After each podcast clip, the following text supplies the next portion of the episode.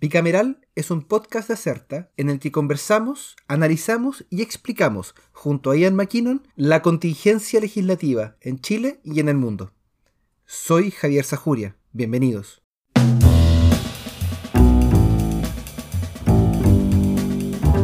Presidente, no es sobre la cuenta, es sobre la... Sí. Bueno, he sabido que eh, estos días ha habido una polémica a propósito de las declaraciones de la, ministra vocera en relación al Partido Socialista y nosotros como bancada hemos tomado el acuerdo de eh, exigir que se cumpla el reglamento y en esa condición eh, no permitir el acceso a las comisiones de los asesores de los ministros de aquella persona que requiera unanimidad para estar presente. Y esto es el caso. Presidente, lo primero que yo quiero decir que me parece muy lamentable la solicitud de que se retiren los subsecretarios, eh, los asesores y en general todos quienes forman parte del gobierno, salvo los ministros de las comisiones legislativas de la Cámara de Diputados. Yo pensé que esto estaba en el Senado nomás y que se extienda esta irracionalidad a la Cámara de Diputados me parece lamentable. Esto, mire, entorpece el debate legislativo y finalmente a quien perjudica a la gente. Eh, y la presencia de Max Pavé, jefe de la edición política, eh, e institucional de la Secretaría General de la Presidencia es muy relevante. Max Pavé, además de ser el jefe de la edición, es profesor de Derecho Constitucional. Por lo tanto, su presencia es muy importante en el transcurso de esta comisión. El Partido Socialista concretó su decisión de congelar las relaciones con el Ejecutivo, luego de los incendiarios comentarios emitidos a comienzos de semana por la ministra vocera de Gobierno Cecilia Pérez, quien acusó a la colectividad de intentar ocultar vínculos con el narcotráfico a través del levantamiento de una acusación constitucional contra la ministra de Educación, Marcela Cubillos. La medida más concreta de dicho congelamiento se trasladó al Congreso Nacional. Allí, y con la simpatía y acuerdo del resto de los partidos de la oposición, los parlamentarios socialistas en el Senado y la Cámara impidieron la participación de representantes del gobierno que no fueran los ministros en la mayoría de las comisiones que tenían agendadas sesiones entre el lunes y miércoles de esta semana. Solo por mencionar algunos casos. El subsecretario Rodrigo Yáñez no pudo ingresar a la Comisión de Hacienda del Senado, donde se discutió el acuerdo transpacífico. Mismo problema que tuvo el subsecretario de Medio Ambiente Felipe Riesco, el de Defensa Francisco Gali, Educación Raúl Figueroa y varios asesores o altos funcionarios de gobierno que suelen acompañar a las autoridades a los debates. La situación también le impidió al subsecretario de Hacienda, Francisco Moreno, estar en la sala de la Cámara Baja en los días de sesiones que tocó discutir y aprobar la reforma tributaria. El hecho generó una fuerte molestia entre las bancadas del oficialismo, lo que en algunos casos llegó a duros encontrones verbales y en solicitudes de apertura de un procedimiento sancionatorio ante la Comisión de Ética de la Cámara Baja para los miembros de la bancada del Partido Socialista presidida por Manuel Monsalve. ¿Cómo es posible que un partido político limite el ingreso de una autoridad de gobierno a las comisiones? ¿Qué implica esto para el trámite de una ley? ¿Cuáles son las reglas que rigen en este tipo de situaciones? De esto conversaremos hoy en Bicameral.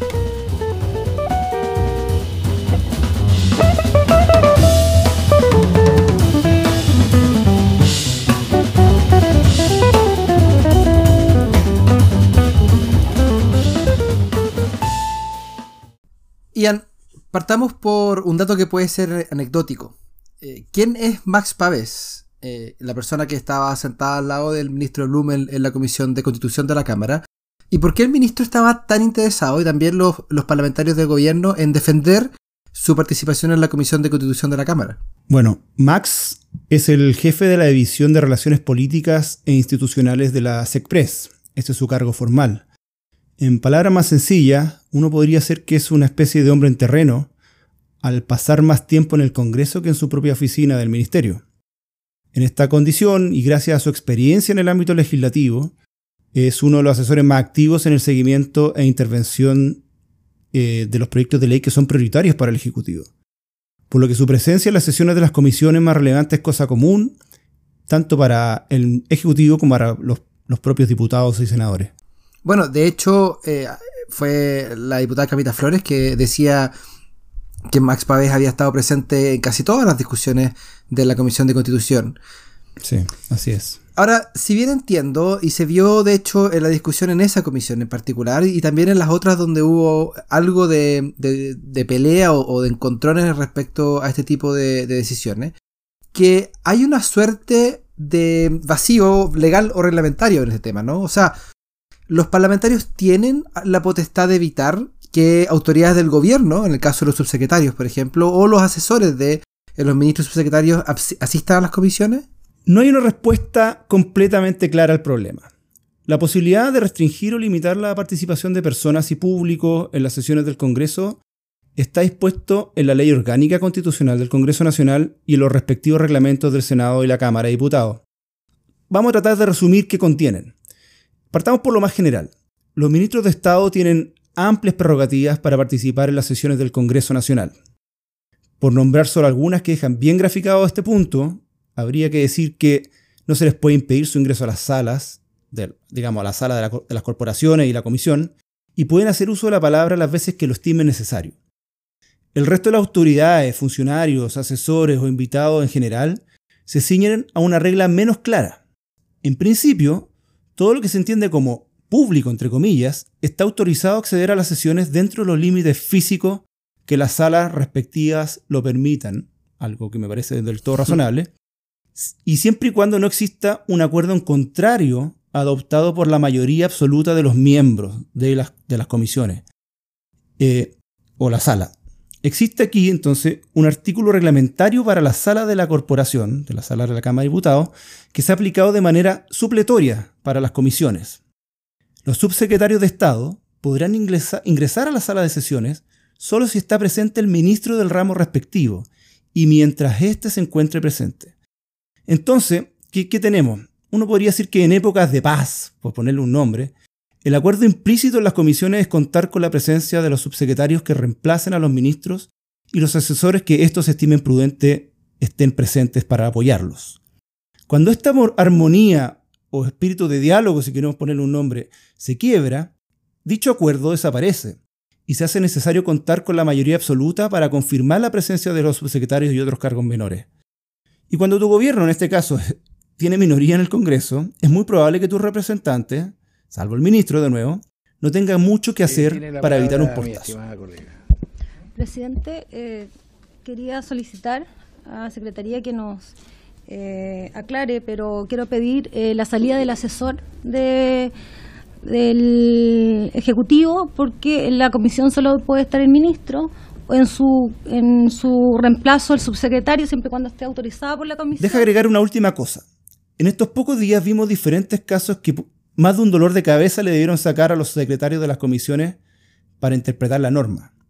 Por ejemplo, el subsecretario de Educación, Figueroa, está invitado él mismo, en su persona, para hablar un punto de la tabla de la Comisión de Educación. Pero en el siguiente punto de la tabla actuaría reemplazando a la ministra Cubillos. Y en agricultura, donde no había ninguna autoridad, la, salida de los asesores del Ejecutivo ocurrió no sin antes un ácido intercambio de opiniones entre diputados del oficialismo y la oposición. Estamos pidiendo, estamos pidiendo la aplicación del reglamento. Pero es que, es que eso, no se hace de esa manera. Yo levanté mi mano y usted no me, yo levanté mi mano, usted no me ha querido dar la palabra.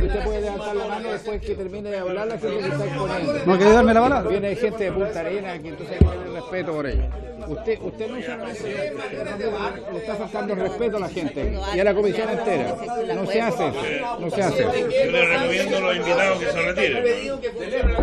Retírense todos, de Punta Arena. Oye, el presidente, nos retiramos nosotros y los invitamos. Presidente, presidente, suspende la sesión. Se suspende la sesión. ¿Es esta una situación inédita en el Congreso o estamos en presencia de algo que ha ocurrido antes y quizás no ha tenido la repercusión mediática que tiene esta semana? No, para nada. Eh, pero tampoco se había dado en esta magnitud de simultaneidad, eh, en mi entender. Solo para recordar algunos casos que fueron eh, bien conocidos públicamente, tenemos el año 2008, cuando el entonces subsecretario del Interior, Felipe Arboe, no pudo ingresar a una sesión de la Comisión de Constitución presidida en ese momento por el actual ministro de Defensa, Alberto Espina, quien quiso protestar por la supuesta lentitud con la que el primer gobierno de Michelle Bachelet avanzaba la agenda legislativa de seguridad pública. igual es interesante leer las declaraciones de esos años del hoy senador Arboe, quien aseguraba que jamás, nunca haría uso de una facultad similar. Más recientemente, viendo otro caso, está el polémico acuerdo adoptado por la democracia cristiana de impedir de manera permanente la presencia del ex subsecretario de redes asistenciales Luis Castillo, a quien acusaban de ocultar información de la autopsia efectuada al expresidente Eduardo Frei Montalva. Ok, pero aparte del gesto político que, hay en este caso por eh, esta contienda entre el Partido Socialista y, la vocera del gobierno, que este gesto político fue sin duda efectivo y que marcó la agenda pública de la semana y por algo lo estamos discutiendo. ¿Tú crees que situaciones como estas en particular tienen efectos concretos en la tramitación de las leyes? que ha sido un poco el argumento que ha esgrimido el gobierno para oponerse a este proceso? Efectos hay, sí. Muchas veces producto de la carga de temas que los ministerios deben atender en paralelo en el Congreso, los subsecretarios juegan un rol clave asumiendo el seguimiento de diferentes proyectos de ley. Algo así como una especie de trabajo en equipo. Además, muchas veces ellos o ellas poseen un importante background técnico o experiencia legislativa que los convierte en la autoridad idónea para la revisión en particular de los proyectos. Mismo juego ocurre con los asesores, como mencionábamos el caso de Max Babés en muchos de ellos. Por otro lado, como muchas iniciativas tienen aspectos que requieren del patrocinio del Ejecutivo por implicar gasto fiscal o ser de atribución exclusiva del presidente de la República, las comisiones solo podrían avanzar en la atención de presentaciones de expertos invitados o en la discusión general de los contenidos, nada muy, muy sustantivo. El caso quizás más delicado que se dio en esta semana ocurrió en el Senado, en esta línea. Al comenzar la sesión de sala del martes, en la tarde, la senadora Adriana Muñoz del PPD solicitó autorización de sus colegas para sesionar en paralelo con la Comisión de Trabajo. Este tipo de peticiones no suele mostrar mucha oposición, es decir, los dejan operar de manera paralela a la sala. Sin embargo, los senadores socialistas no dieron la unanimidad haciendo que la cita quedara sin efecto. La convocatoria de la jornada en, el trabajo era para tramitar el proyecto de sala cuna universal, el que contaba con suma urgencia en ese momento, y es de una alta prioridad política para el Ejecutivo. Y estaban invitados además la, la ministra de la Mujer, el ministro del Trabajo, por lo que el Ejecutivo la única forma que tuvo para retomar esa discusión que considera prioritaria en su agenda fue de cierta forma quebrar el vidrio y sacar la carta que para estos casos se obliga a la comisión a, sesionar, que es asignarle discusión inmediata al proyecto. De hecho, otro día podríamos hablar de la urgencia de la tramitación y los efectos que esto tiene en este tipo de relación entre el Ejecutivo y el Legislativo. Me ha pedido la palabra eh, la senadora eh, Adriana Muñoz. Gracias, presidente. Eh, es para solicitar eh, que podamos, como Comisión de Trabajo y Previsión Social, poder eh, sesionar paralelo a la sala en el día de hoy. De acuerdo. No hay acuerdo. Oye, Javier, ¿cómo ves tú el conflicto desde un ángulo, ángulo quizás más político? ¿Ves alguna de las partes cediendo? ¿Ayuda a que la próxima semana sea distrital quizás? Por lo que quizás hay más tiempo para llegar a un arreglo. Es probable que la semana distrital va a servir para distender eh, la relación entre, entre el Ejecutivo y, el Partido Socialista o las bancadas de la oposición. Ya, ya se han anunciado reuniones y una serie de diálogos para tratar de, resolver el, tema. Ahora, es interesante entender y comprender desde el punto de vista político eh, lo complejo que es cuando un gobierno tiene minoría en el Congreso. Eh, recordábamos hace un tiempo cuando hablábamos acerca del, perfil de los, de los parlamentarios electos, que este era el Congreso más inexperto y que, con la menor cantidad de incumbentes, o sea, personas que se reelegían, y, se esperaba, o esperábamos muchos, que el, gobierno iba a tener cierta capacidad de maniobra en vista de que dentro del gobierno hay una serie de expertos en temas legislativos, personas que han pasado por el Congreso y que por lo tanto iban a tener cierta capacidad de manejar la agenda legislativa a pesar de tener oposición porque además eh, tenía una oposición que estaba dividida. Lo que parece ocurrir es que ese cálculo respecto a qué tan dividida unida estaba la oposición eh, fue un poco errado. Y este tipo de situaciones son exactamente las que permiten ese tipo de uniones. Ahora, esas uniones llegan hasta cierto punto. Esta semana también se aprobó la reforma tributaria con votos de la democracia cristiana en la Cámara de Diputados, lo que demuestra que la oposición no está 100% unida a pesar de que actúan en conjunto en situaciones como la que eh, ocurrió esta semana. Otro tema que es interesante también es entender cómo funcionan los eh, equilibrios de poderes entre el, poder legislativo y el poder ejecutivo. la ley chilena y, la constitución, si bien establece un sistema de contrapesos entre, entre los poderes, sí le otorga una particular cuota de poder al ejecutivo. Y en ese sentido lo podemos entender en la iniciativa exclusiva de los proyectos de ley, que algo conversábamos con Carmen Lefulón hace algunas semanas, pero también se entiende, por ejemplo, en esta normativa que los ministros pueden ir cuando ellos quieran y hablar cuantas veces estimen necesario en las sesiones de los parlamentarios. Y eso es, eh, es, importante y es, interesante comprenderlo. Eh, y por lo tanto, la posición, por ejemplo, que escribía el, ministro Blumel sobre la relevancia que el Ejecutivo participara en las comisiones, hace preguntarse respecto a cómo el Ejecutivo entiende esta relación y cómo el Legislativo en este caso el Congreso, tiene herramientas para oponerse a que eh, sea el, presidente y su equipo el que les ponga la agenda y el que les imponga la forma de operar. Diputado Cruz Presidente, eh, yo, entiendo que eh, hay una reacción por parte del Partido Socialista a las palabras de la, ministra Pérez, pero creo que en esta comisión, y sobre todo hablando hablando de, un asesor como Max, que es una persona que ha estado presente en prácticamente todos los debates que hemos, que hemos tenido, me parece que si vamos a, torcer la convivencia hasta el punto en el cual eh, no se va a poder dejar entrar una persona que prácticamente ha estado en todos nuestros debates, entonces nosotros también eh, sencillamente no damos quórum para que, que sesione la comisión nomás. Un último punto que me, interesaría recalcar es, un poco en la línea de lo que planteaba el diputado Cruz Coque, que acabamos de escuchar.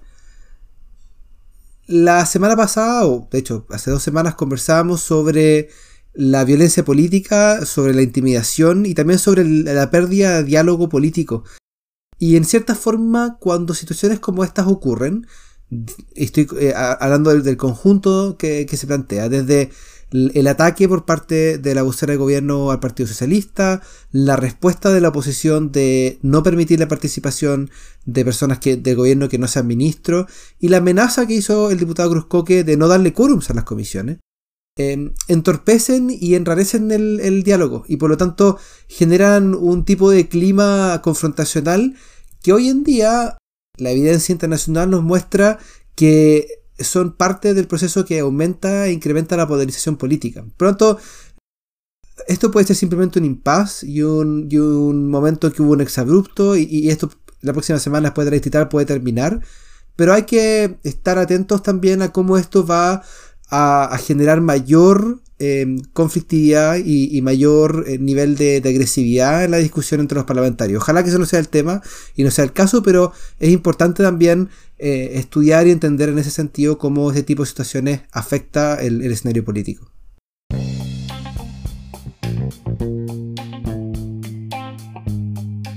Bueno, Ian, eh, con eso estamos por esta semana y ya la próxima nuevamente vamos a tener un, un break por vacaciones en el hemisferio norte, pero sin duda volveremos en septiembre, ¿no? Así es, Javier. Que esté muy bien. Un abrazo. Chao.